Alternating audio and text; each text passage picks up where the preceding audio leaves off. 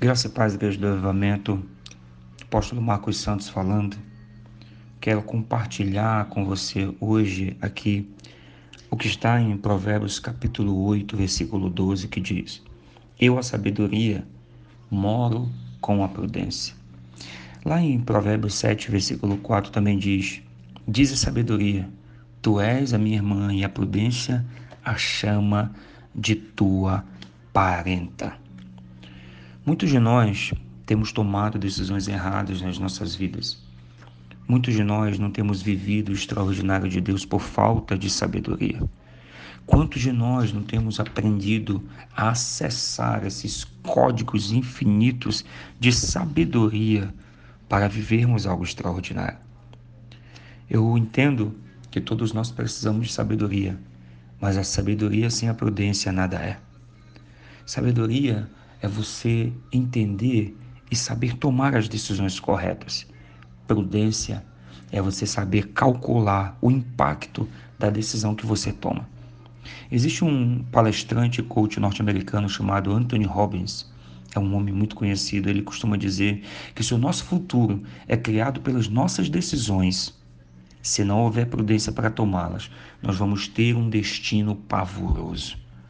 Quantos e quantos de nós temos tomado decisões erradas, temos perdido tempo e muitas vezes perdido grandes conquistas por não tomarmos as decisões certas. Tomamos decisões erradas com falta de sabedoria, com falta de prudência e infelizmente não avançamos aquilo que Deus quer nos dar. Hoje eu quero mostrar para você um novo caminho. Hoje eu quero falar para você de um caminho sem volta, um caminho sem retorno, que é o caminho da sabedoria e o caminho da prudência.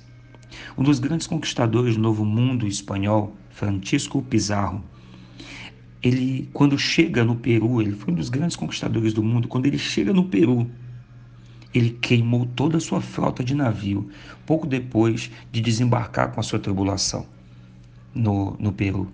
Assim, ele garantiu que ninguém pudesse voltar atrás ninguém pudesse voltar ao velho mundo.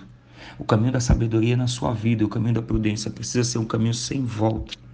O caminho da sabedoria na sua vida e o caminho da prudência precisa ser um caminho sem retorno. O mesmo aconteceu com o profeta Eliseu.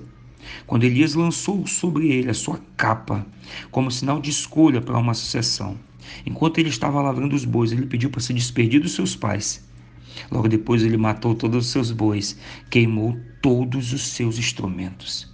Eu quero te dizer que hoje Deus quer te capacitar com sabedoria e prudência, mas que isso seja um caminho sem volta na sua vida para que você verdadeiramente possa entrar em um novo tempo. Entenda, muitas vezes a gente fica questionando por que, que não viveu isso, por que, que não viveu aquilo, por que, que não experimentou disso ou daquilo. Eu quero lhe dizer que nós não temos tempo para ficar criticando a escuridão.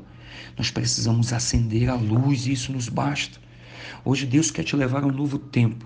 Hoje Deus quer fazer com que você entre em um novo futuro. Hoje Deus quer te dar fé para você pegar uma rota para o futuro, mas a sabedoria que vai determinar como você vai chegar lá. É por isso que infelizmente muitas pessoas que são cheios de fé são pessoas é, que infelizmente muitas vezes vivem até uma vida religiosa, mas que são cheios de fé. Elas não têm uma vida favorável, porque a fé ela não cumpre a função da sabedoria. Você pode ter muita fé e isso vai te apontar um destino, mas se não houver sabedoria, você pode perder o seu caminho. Hoje eu quero te dizer que Deus quer te dar fé. Deus quer te dar sabedoria e Deus quer te dar prudência para você viver os melhores dias de toda a sua história. Que o Senhor te abençoe nesse dia, te prospere poderosamente e te faça mergulhar em um novo tempo, debaixo de fé, debaixo de sabedoria e debaixo de prudência. Que Deus te abençoe poderosamente. Que você entre em um novo tempo na sua vida. Um beijo do seu apóstolo, graça e paz.